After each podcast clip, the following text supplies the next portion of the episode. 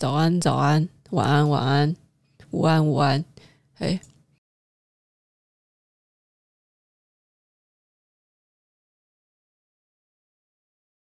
好的，那这个就是今天是治愈星期三的第二集哦。治愈星期三呢，就一如往常了，因为是一个治愈哦，治愈你，治愈我，就是也是干话星期三哦，就是来就是跟大家再聊一些更琐碎的话题，就大家不用受到财经新闻以及这个书本文字的轰炸，我们可以来轻松的度过一个忧郁的星期三。你会把一些我觉得就是不知道该塞在哪里的话题，就顺便在今天就讲了。嗯，Netflix 其实有几部原创剧，我都觉得还不错。那那他先前的这个《金翼帝》我还没有看完，嘿，因为因为我我虽然觉得女主角很可爱，但是男主角实在太缺乏个性啊，缺乏个性就算了，还很喜欢。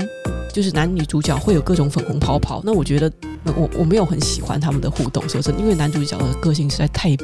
苍白而无力又扁平。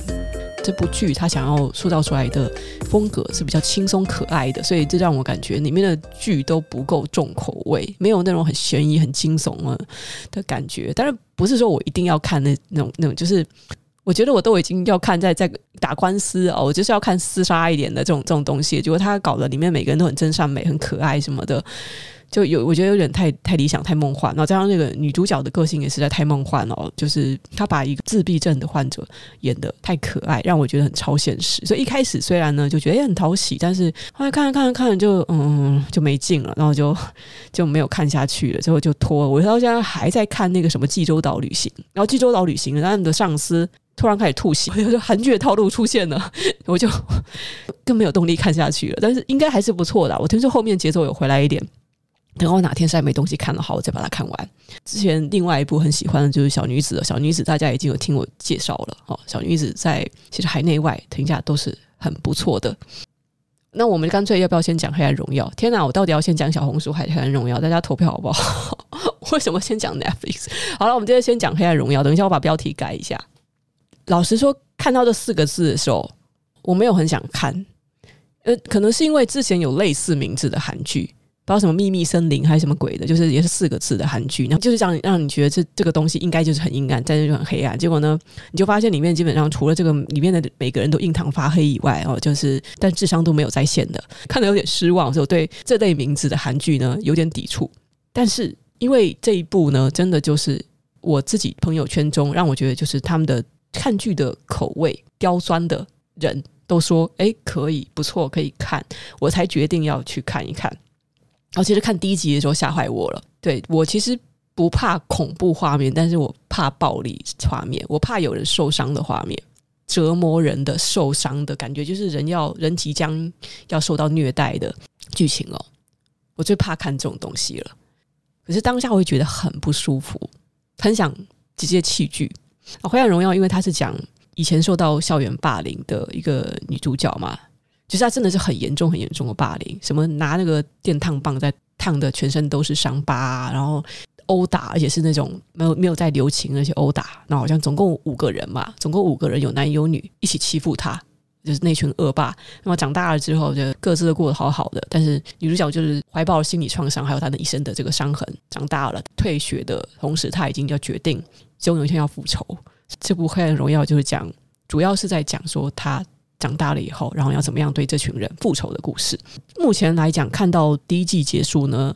编剧应该是没有意图要让这部剧要用什么。道德伦理劝说，给我们一个很光明的结局，跟你讲说什么仇恨就是一个什么有毒的循环啊，什么冤冤相报何时了？他好像不打算要说这件事情，因为他极大的去叙说了这个女生她当时有多么委屈，然后这些人有多么的坏，多么的恶劣，根本就是社会败类啊，去制造了一个这样子的群像，就是让观众会非常非常的同情这个女生，而且女生是宋慧乔啊，正妹啊，哦，乔妹，长得又漂亮又聪明。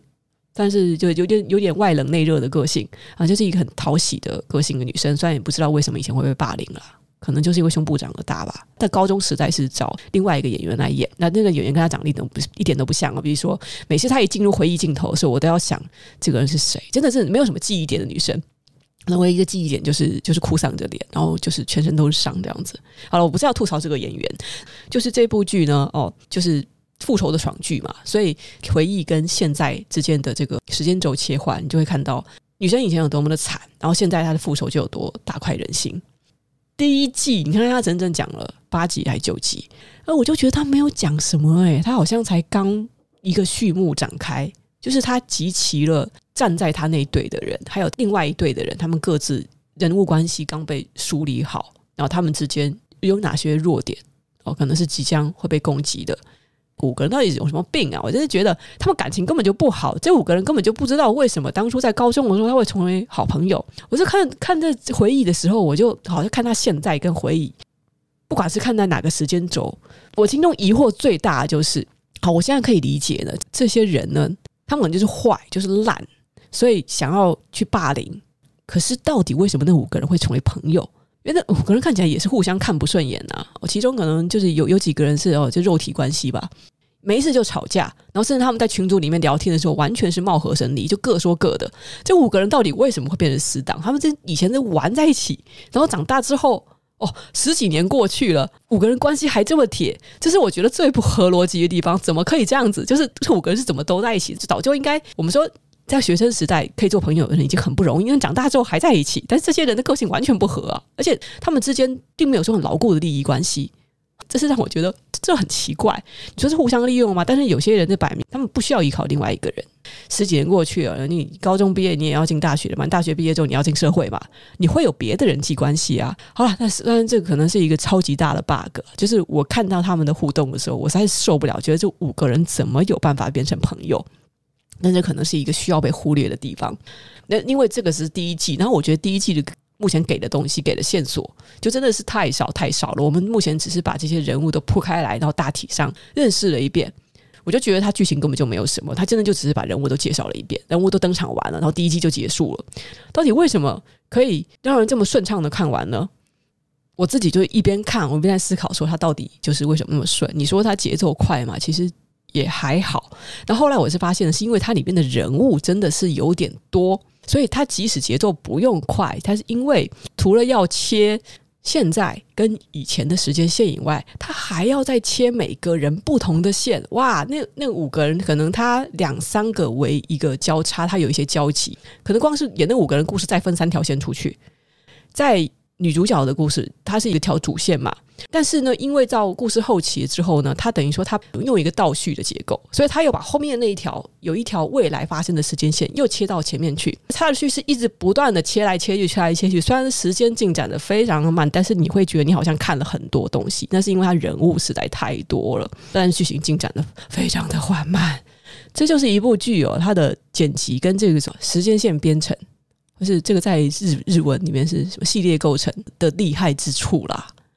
你要我说的话，我不认为他的剧情多有创意。基督山伯爵式的复仇戏嘛，已经太多了。我们过十几年后，那要向一群人复仇之类的，我们目前其实没有看到什么新鲜的东西，顶多就是我们看到了他很巧妙的把一开始诶我们觉得看似。无关的人物，他最后串联在一起。哦，原来他是他的儿子。哦，原来这个人是他的小孩什么的，就就这样子这样子。然后因为层层剥开，所以看，然后到后来，哎，有一种说，哦，原来如此，原来如此。但是那个都是剪辑手法，那个是一个故事编排的手法。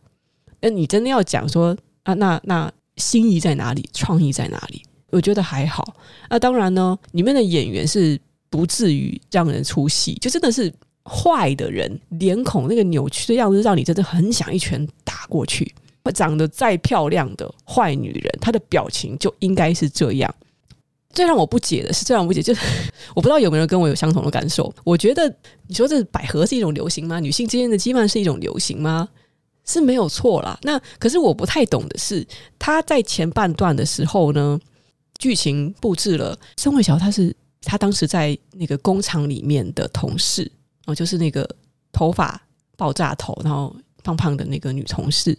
因为知道他要努力的读书考大学，所以每次在他经过房间的时候，他都把自己的鞋子脱下来，然后垫脚经过。那个跟他感情要好的女同事，我以为这两个人之间的羁绊会很重要，至少在后面他应该要起一些效果。结果他在里面完全就是一个路人可有可无的角色。我不知道是不是编剧写到后来他忘掉了这个角色，就后面就忘掉了，或者说我不知道，也许在第二季、第三季会出。但他在前半部我让我让我以为说他们两个将会是好朋友，结果后面几期他就不见了这个人，反而是在后半部的时候，他跟那个发现了他的阴谋的阿姨。因为那个阿姨是受到家暴，然后所以两个人就不要为了达成各自的目的而结盟，然后反而跟是跟这位阿姨就羁绊变得非常的深，然后甚至在经常在夜晚，然后两个人在美丽的月色下一起吃便当，一起吃鸡蛋，然后阿姨总是满怀期盼着想要给他送吃的，然后还很傲娇的是有时候不小心被他猜中了，还要把吃的东西再塞回去。然后当阿姨笑的时候，他还有一副这种想笑又不敢笑，然后腼腆的别过脸。我这不是这这是什么发展？这是什么发展？说起来不太正确，但是如果阿姨外表形象是一个美丽的少女，或者说至少她的外表年龄跟宋慧乔再接近一点的话，我相信这会让人看得非常的舒爽。但是，但是他这这一部分的剧情真的是编排的让我 我我心里很复杂，我不知道该我不应该不知道应该做什么反应就。好吧，阿姨，而且跟阿姨之间的羁绊实在也太深了。这是新流行嘛？反正也也许会引领潮流。阿姨实在是长得太阿姨了，所以 她每次笑，或是每次两个人之间的那种，更引起了她的新的情绪的解锁，都让我觉得这就会成为迷因，就迷因图又诞生了。我没有办法当下沉浸在那个应该是很纯真、善良、美好的剧情中，阿姨。好，就就是这里面的一个小闪光点，我也不知道算不算闪光点，但是为什么？然后那个前面的那位我觉得还蛮有潜力的女同事就这样被忽略，然后好朋友是阿姨，好吧？我希望那女同事后面可以出现，人人家也是至少年龄比较相近，而且很可爱。虽然阿姨也很可爱，我知道阿姨很可爱，我没有歧视阿姨的意思，可是我我没有办法 ship 这个，你们听得懂吗？没有办法 ship。然后《黑暗荣耀》嘛，就总来讲，好，有人提出说这个感觉是让被霸凌过的人给予安慰的爽剧。后来我也在想啊，因为他后来跟一些人结盟之后，我本来以为他的复仇应该就是让对方就社会性死亡之类的，但是越看越发现女主角其实是非常认真的，可能是要行凶，就找了刽子手。其实这个剧情可能会发展到真的非常非常黑暗，发誓是要跟加害人一起堕落到地狱里去，所以。就未来可能会一发不可收拾。以我个人立场，当然我会觉得你是受害人啊，好不容易走出来，好不容易远离那些混蛋，其实这样子不值得。可是旁人好像也没资格说那些。在看的时候，就我当然不能说我能够感同身受什么，毕竟我也没有受到那么严重的什么这种那种暴力的对待跟霸凌，我是难以想象的。一个人如果他在学生的时候经历过那些。我们不能说他没有资格去复仇，他就算为了复仇，他要用自己生命为代价，或者自己的一切为代价，为了复仇，我都会觉得那那对他来讲是合理的。虽然很让人很心痛，但是没有任何人有资格，因为毕竟那是青春只有一次，他的身体是属于他的，但身体也是这样子留下了没有办法消失的那些可怕的伤疤。然后最重要的是心，人心的创伤永远没有办法是百分之百的痊愈的。我我们可以努力的去治愈他，就像他可以找到那些盟友，然后得到救赎。可是，到底人能够完全的从创伤中走出来吗？这个是没有人有资格去劝阻的。至于那些混蛋呢？我认为，就是这些人，如果他们都已经脱胎换骨了，哪怕是从他们的眼中、他们他们的行为中能够看到一丝丝的人性，那么或许让他们重新做人，然后就是被原谅，也不是不可以。但是，这个被原谅的权利，只有受害人可以给予。所以呢，在这部剧呢，就是我一边看着，一边心里想说，不管是主角还是那个罪恶的五人帮，他们所做出来的事情，都是我没有办法理解，我也没有办法做的。但是呢，我也知道呢，这不是旁人可以劝阻他们不应该做的。这五个人该不该被原谅？我想就是。他们想要脱胎换骨，他们想要重生，可以，但是那个原谅的权利是必须由受害人给予，就只能作为旁观者看这样下去。那即使这个剧的结果，我私心很希望，如果这五人就真的是就是这么懒这么坏，不要被原谅也罢。但是会很希望曾经身为受害人的这个女主角，不要跟着堕落到地狱里去。而唯一能够让她不要堕落到地狱的方法，似乎就是。不要看到他伤人，他不可以杀人。一旦杀人的话，那他就是犯下了比这些人还要严重的罪。那这个罪是怎么样都没有办法去洗清的，因为这个就是底线，破了道德的底线，也破了法律的底线。人一旦杀了人之后，他就不能再成为人了。而这是我看这部剧的时候很很纠结的一点。大家觉得看这部爽剧有有那么多好纠结的吗？这是我的一个小小的感慨。然后《黑暗荣耀》是真实故事改编的，好可怕！天哪，也是啦。因为戏剧通常是来自真实故事，也该该接受。但是我觉得让人去直视那个黑暗，还是还是很可怕。我们来讲下一件事哦，下一件事，小红书吓坏我了。嗯，好久好久以前，我本来下载小红书，让我一直没有去玩。那时候下载小红书的契机呢，是看到。我的一个前同事，他在 IG 上面，呃，因为他是做美妆产品的社群行销，然后他就是玩各种社群软体，他那种中国大陆的软体也玩，然后外国其他的国家的都玩，然后玩得很上手。有一次我看他在讲小红书，好像就是上面有一些呃热门的话题还是什么的，然后我就问他，我就说：“诶，小红书好用吗？”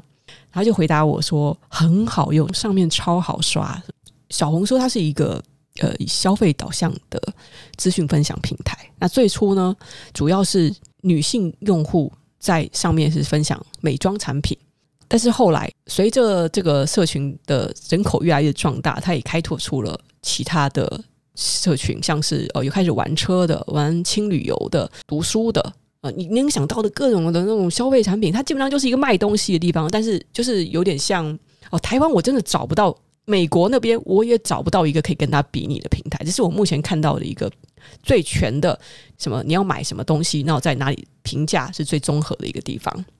听这个前同事他提到了小红书很好玩之后嘛，我就下载，然后下载完之后就就忘了，就就就把它落在那里，就可能是忙其他的事情，也有可能是在注册的时候，我一看发现中国台湾，然后就就放在那里，就 就没有没有动了。其实不只是中国大陆软体啊，你下载很多东西，很多 app 哦，有一些欧美的 app，它也是要强制你填入中国台湾手机，这个有时候就是呃，你翻一下白眼，忍一忍就就就注册进去了。前几天呢、哦，我就跟那个我在大陆的朋友，我就问问他们说：“你们现在除了 TikTok、微信，就是海外华人还有在玩什么社群的东西啊？”然后他就跟我讲小红书，又被他再再度提起了小红书，而且实际上我在媒体网站上经常看到小红书。但是当初我拿小红书开玩笑说，这个脸书应该改版之后会变成小红书哦，这个当初有开他玩笑，但是我还真不知道小红书有什么内容。所以呢，就决定好吧，那就进去看看吧。然后进去之后真的是大开眼界，大开眼界。它现在不只是有各种产品类的这个点评，它其实里面所有的发布的东西哦，不叫做贴文，也不叫做视频，没有，它这叫做发布笔记哦。他们这种一篇一篇的东西叫做笔记，而且呢，这个真的是中国那边他们设计 UI，也不是说有先见之明，而是说他们早早的掌握了这个。目前 UI 的痛点，而先实现了，在其他国家都没有实现的时候，就比如我很早就已经觉得，IG 的限动之所以好用的地方在于它自由排版，你可以放上一张图，让你任意的在上面，你想贴 GIF 也可以，你想贴投票也可以，点表情符号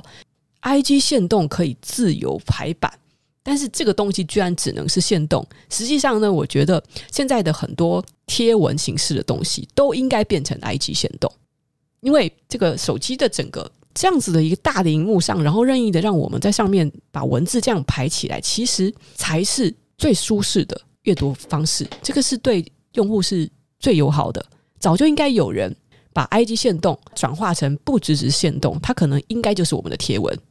所以以后大家贴贴文的时候，就是你可以强制去他去做一些。就是说字型大小可能就是那样子，然后这大标就是这样，中标就是这样，小标就这样，只它类似做一个 Markdown 语言，然后把它强制做一些，也不要像 Facebook 那样子，现在只能做 Hashtag 跟文字这两种格式，那实在太单调了。其实只要现在有一个 App 平台，它愿意再把贴文做一个就是这么舒服的延展，我可以自由排版，但是我也是在限制的格式下面去做排版。阅览体验就会变得非常非常的赞，非常非常的棒。我们不要再看那个密密麻麻的小字了，真是看得很不舒服。最好是可以图文字自由穿插。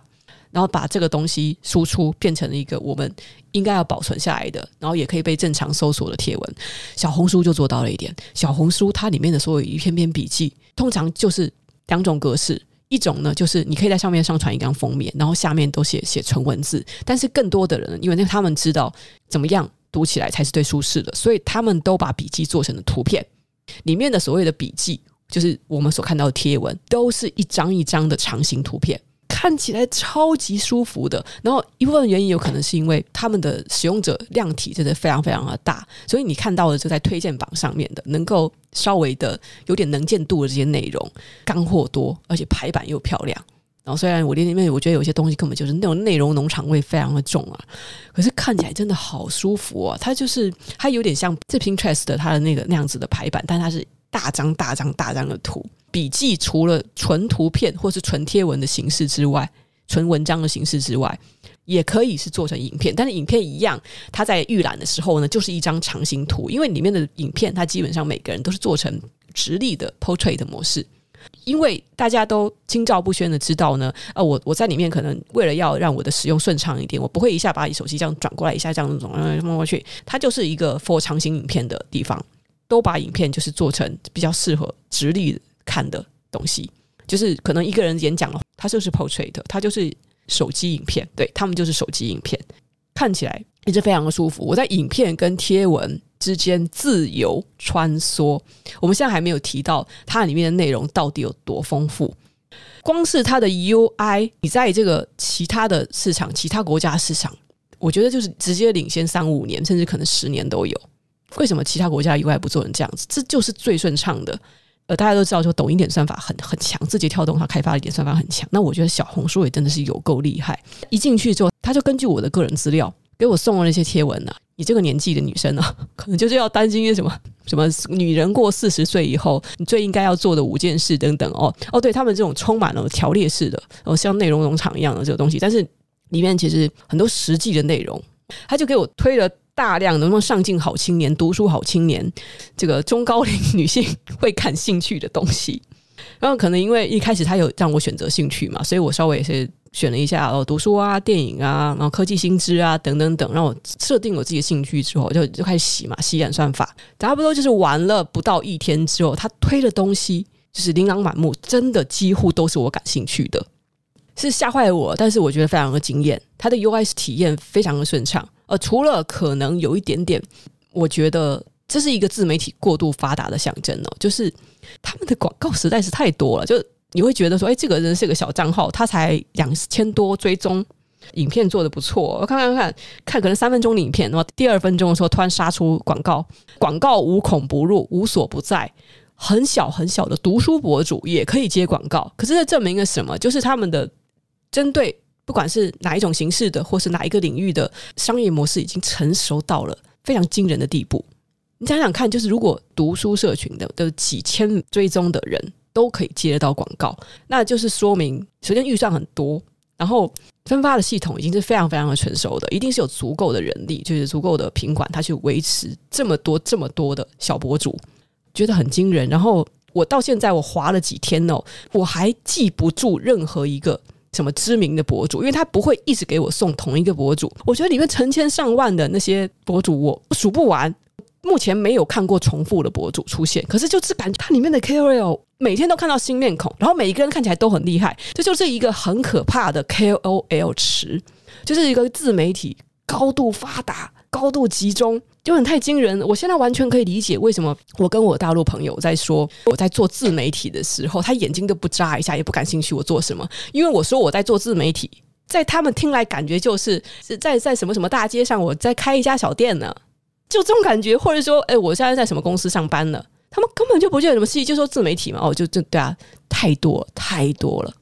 而且，即使是普通人，就是因为他们的这个这个商业化到不行了，所以呢，读者知道这些博主他们有些出出来就是摆明要盈利的，摆明要赚钱的，所以他们并不会对商业特别的反感。就是只要你不要过头，大家都知道哦，你就是也得要吃饭嘛，而且吃完饭你也想吃蛋糕嘛，哦，吃完蛋糕也想吃和牛嘛，对吧？就是的合理。所以呢，他们都会唯物主义国家有这个好处哦，啊，都是出来出来赚钱的嘛，别人赚钱的有什么好责备的？可以谅解，他们对这个置入的容忍度非常的高，然后也可能也导致了说这个转广告有点肆无忌惮。你说这是好是坏嘛？那当然就会导致了你真的想看到不是广告的，就是真的真诚分享的东西会会很少。就算你看，不要说是在中国大陆那边呢，你在台湾呢，你看到现在的 KOL，除非他们可以靠流量赚钱，就是流量要大到一个程度啊，可能像九妹那样子哦，流量本身可以带来一些无条件干爹，或是就是纯流量的广告分润，已经很惊人了。除了这个情况之外，很难去分辨。他们现在推荐的东西，到底是收了钱才推荐的，还是他们真心推荐的？当他们没有接广告、没有那么有名的时候，你可以相信他们这真的是诚心分享。但是有盈利能力之后，尤其是据我所知的，我觉得百分之九十以上的应该都是他们先想着如何收下这笔钱，然后再想着要怎么推荐。真的是那个比较有道德洁癖的人才会想着说，我可不可以推荐，然后再想我要收多少钱。这是一个坏处，就是说，那消费者要怎么样去找到真的好的东西？就是广告嘛，你谁预算多，谁撒的钱多，那他一定就在市场上就会有一个赢面。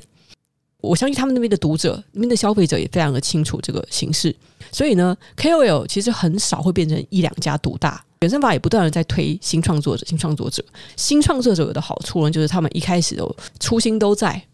所以他们会很诚心的去分享。真的很不错的东西，然后等到他们商业化之后，他们会再去找下一批创作者，这是一部分的趋势。但是呢，更大的趋势呢，是因为大的创作者已经成气候的创作者有了资本啊，他们的影片或者说他们的这个图文啊，产量非常的大，非常的全面，内容也非常的精致精实，哎，他们也可以比其他人更早的得到内部测试什么的。消费者不得不去追逐这些大型的 KOL，所以他们确实也是会垄断很大一部分的这个消费市场，这个是没有办法的事情。消费者最后就都得做出选择嘛。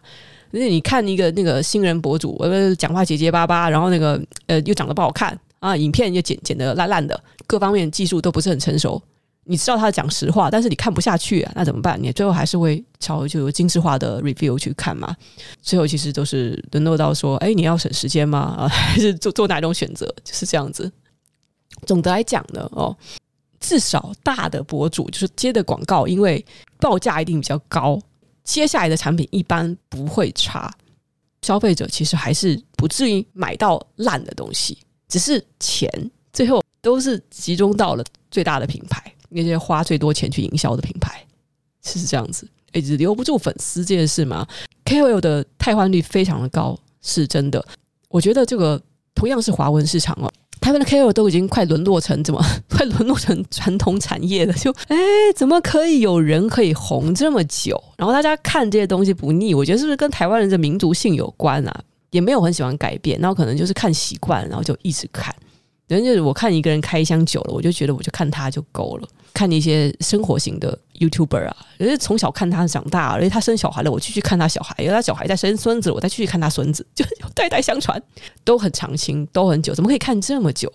在中国大陆那边哦，过气很快，这是一回事。然后这个党的铁锤有时候直接制裁到一批，就他们的政策换得很快，所以随时随地有，因为他们的平台也是感觉就是风水的扭转。以前最早的时候是在微博公众号，公众号。那时候写文章的时候红了一批网红，然后现在这些网红剩下能打的没几个。然后最早最早我会跟说，在微博公众号之前是有韩寒是部落客中的霸主，但是呢他没有活到商业模式形成的时代，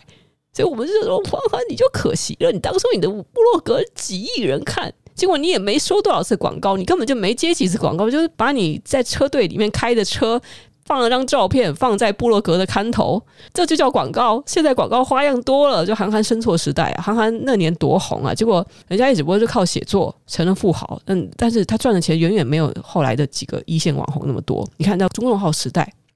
什么咪蒙啊，写毒鸡汤的，靠文字走红的，写网文那些网红，最后就是什么什么死的死，逃的逃，还没有死啦，就是就是凉掉了。因为各种原因，然后再加上这个，后来越来越多的人转向了视频，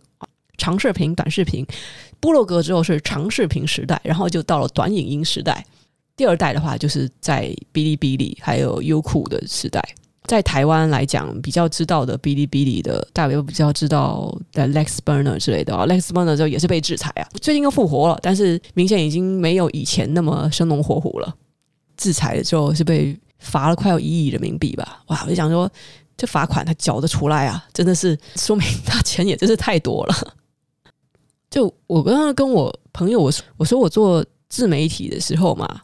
我就说我现在很低调啦，其实已经很少人能够认得出我来了。他很惊讶，他就说做你这行的就是要越多人认识你越好啊。然后我就说，哎呀，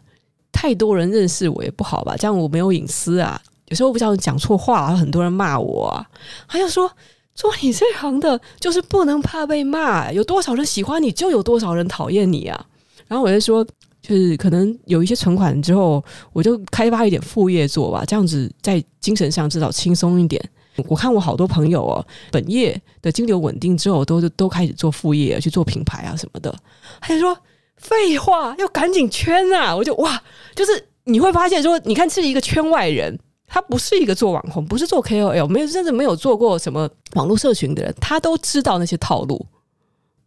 我心想，真的是。如果今天我是跟一个台湾人讨论这事情的话，完全得不到这些反应。你在跟中国人讲的时候，他们都知道，他们就觉得那些是常识。被骂又怎么样？很多人是你又怎么样？黑粉多了怎么样？就是你你现在就是要圈钱啊，这不就是这一行该做的事吗？啊，对啊，他就是这样子啊。你看他们的自媒体如此发达的国家内，难怪我刚才讲说我做自媒体的时候，他们感觉就像是我开了一家小店。这有什么稀奇的？现在哦，随便一个招牌掉下来都可以砸到一个 YouTuber 的时代。我想你跟人家讲说你是 YouTuber，应该可能也不至于说像开一间小店吧。就是大家真的就就很稀松平常了，觉得好。就是从小红书，然后讲到中国大陆奇妙的自媒体生态，我觉得他们的自媒体实在是太发达了哦。然后对我还要再加题，我要去小红书哦，因为这是吓坏我，因为我觉得他他他完全摧毁了我作为一个泛知识创作者的信心，就是你说怎么说书啊、读书啊那个东西哦，哦，就在那边哦。我觉得我在台湾还可以在几年前勉强做了起来，真的是因为幸好我在台湾。那台湾这个自媒体极不发达，然后群众的口味也没有那么刁钻。如果放在中国大陆那边呢、他们那个那个战国群雄哦，他们那个每个量产，随便一个路人甲乙丙丁，你都觉得他们怎么做那么好？他的口条怎么那么好？他为什么他为什么就量产量可以这么大？随便一个几千粉丝的路人 KOL，我都觉得，我就觉得他们比我厉害。如果大家有机会的话，就是如果你们不不排斥的话，去看看小红书上面的读书博主有多强。如果因为我们排斥中国大陆的东西，然后始终不愿意去看的话，你真的你会不知道他们进步到什么地步。虽然嘛，你会说。诶，他们这个东西好像硬要讲什么，他们缺乏人文底蕴还是什么的。你真的有看进去吗？你就发现，其实，在里面因为非常的多元，量非常的大，你可以在里面找到很艰深的、很高端的东西，也可以找到很 low 的那种，好像给给乡下农民看东西，其实都找得到。就看你去怎么洗那个演算法。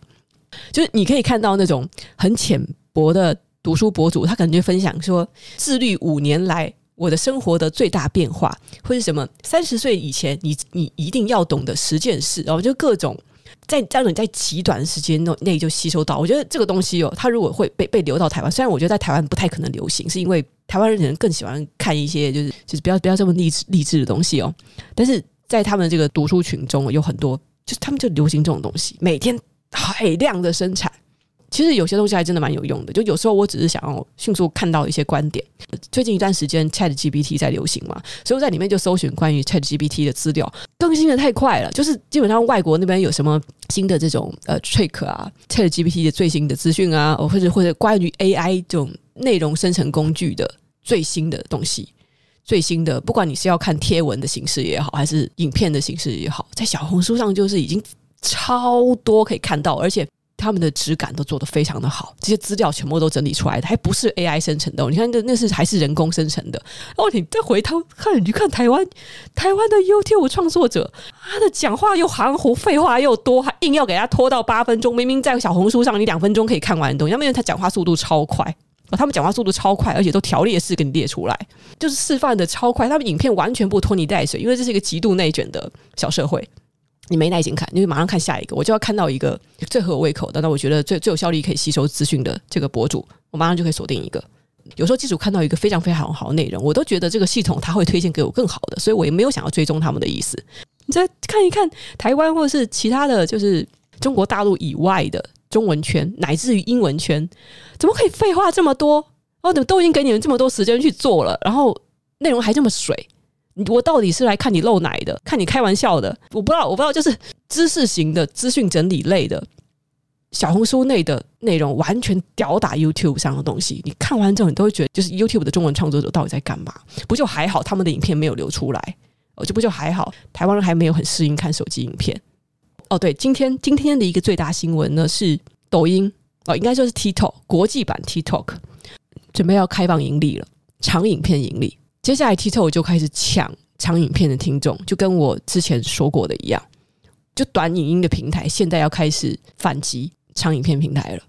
用他们的演算法，用他们的海量的观众、海量的内容，而且是超级卷的这个这个生态，就看 YouTube 要怎么去竞争。TikTok 它现在以之后，它可以长影片可以盈利之后，首先会刺激他们单方面那边短影音的快节奏的这些创作者转成长影音创作者，然后 YouTube 的创作者也会移到 TikTok 上面去，然后就大家就会在上面开始厮杀。好，不要以为短影音创作者就没有办法转成长影片创作者。大家不要忘记，在二零一三、二零一四年的时候，我当时呢创作一部六七分钟的影片，都一大把人要嫌太长，因为那个时候大家都习惯看三分钟的影片。可是呢，后来是因为 YouTube 它硬是把机制调整成影片满十分钟才可以插广告。所以才大家都开始拼命拖长时间，开始拼命塞废话。就是两年前调成了八分钟，所以大家又把影片缩成八分钟。我跟你讲，以后呢要回到三四分钟的时代了。其实大家也不用讲说什么又碎片化什么的，我根本就觉得这是一个循环，这是一个无限的循环。大家看一看长了，要看看短了，再看看长了，再看看短了，这是流行的循环呐。而且我其实一点都不认为，你看了太多的碎片化资讯以后，你会回不到长专注力。我以前还会怀疑，就因为的确呢，哦，在公视采访那些中学生的时候，学生亲自讲说，我好像看多了抖音之后，变得比较没有耐心。但是我心里就已经在怀疑呢，是不是小朋友本身就没有耐心，不是抖音的问题？然后后来我发现，其实也不一定是哦，因为呢，我在 Instagram 发布的 Reels，大家猜猜看，这为我的。Podcast 带来了多少听众？我本来以为这些人看完短影音之后，他完全不会想去再去吸收更长。这我不认为他们会想去看长版的内容。我觉得说这些被短影片吸引的人，他们可能就是停留在这里，就哦，OK OK，好，我就我知道了，就这样子。所以我甚至也没有把 Podcast 的连接放在那里，甚至有时候那些苦口婆心的、处心积虑的剪辑了短影片之后，我把 YouTube 连接放在上面，都未必有人想要点。可是呢，我只是把 Podcast 的名称放在上面，然后我去剪成短影音。没有想到哦，短短的三天之内，我新增了一千名听众。那个影片那个时候只有大概五万流量的时候，我就新增了一千名听众。就是这些人是看了短影音之后，他们来听我的 Podcast。其实不要去下什么定论，说你觉得碎片化资讯吸收的，他们就不会想去吸收长的资讯。碎片化资讯，其实你更应该把它当成的，我觉得是。我们在网络浏览的时候，想要看到的标题或是 brief summary 这样的东西，它有它的功能。反而是如果你不小心你放了有一种不长不短的影片给人们的话，人们才会以为那就是全部。所以这就是我前一段时间我主张的：如果你真的想要吸引人去买书的话，我那时候讲七分钟到十二分钟之间。可是可能真的去买书的，就是本来在读书的人。然后后来有人做说书做更长，没有做到十五分钟的、二十分钟的。但是我相信出版社一直有乖观察，他们也有送书给那些说书的呃后来的 YouTuber 和 Podcast，你就会发现，讲的越长，大家就越会以为我听这个就够了。你把它讲到那么长，大家反而更会觉得那就是全部的内容了。所以反而是干脆只说几句话，一分半钟、两分钟，然后大家才会觉得应该有更多的内容。好啊，所以我现在完全可以理解，像是我拍开始之前几集提的那个 Book Talk，为什么可以卖这么多书？那是因为这是短影音的形式，就是要那种我打到你的点上，但是意犹未尽的感觉，这个才有办法去吸引人，从碎片化的资讯汲取到了他们的注意力，然后他们会去前往去做一个更完整、更全面的吸收。这是短打跟长打应该要并用的时代。随法资讯没有什么不好，如果它能够帮助人去抓到重点的话，要不然就这么多人，他们没如果没有看到短影音，他们就不会对 Podcast 有兴趣。谢谢 Sunny Love，都那一百五十块。哎，这一千名粉丝真的非常非常难得。各位知道，我之前呢、在 Mula 的 M 观点下夜配啊啊，我也是下了好几万啊，但是基本上没有没有新增粉丝哦，就有可能他说那是他的官定价嘛。但是我想想，我又不是卖东西，我是想要让他帮我宣传，而且后来他都免费帮其他的 Podcast 宣传。我觉得，我居然买他的夜配，好啊，这这粉丝就几乎没有怎么新增。然后如果有从那边来的粉丝的话，就是可以告诉我。你们是说从他那边来的，但是我看流量是几乎没有变化，可能短期内啦，一天之内，后来都就都没有都不在了，应该就是觉得情绪没有很合吧，可能有几个吧，可能有几个新增，真的不明显，因为流量真的就是几乎不成长。在我出国了之后，哦，有一段时间没有更新了，然后流量要稍微落下来一点，然后在前几天的时候又又涨上去，而且一次涨很多，所以我就觉得短影音真的太神奇了，为什么可以凭那几句话，然后。可能是其他的 podcast 的听众，也有可能是从来不听 podcast 的听众，然后我就愿意来听了，但是蛮让我意外。虽然我知道一定会新增一些，但是我没有想到成效这么大。最后一个话题，我现在已经十一点四十七分，我本来是希望以后尽量我们的直播应该要每次就是尽量在一个小时、一个半小时内结束啊，一讲一讲太多。我们来讲讲第三个话题，要善良的占卜。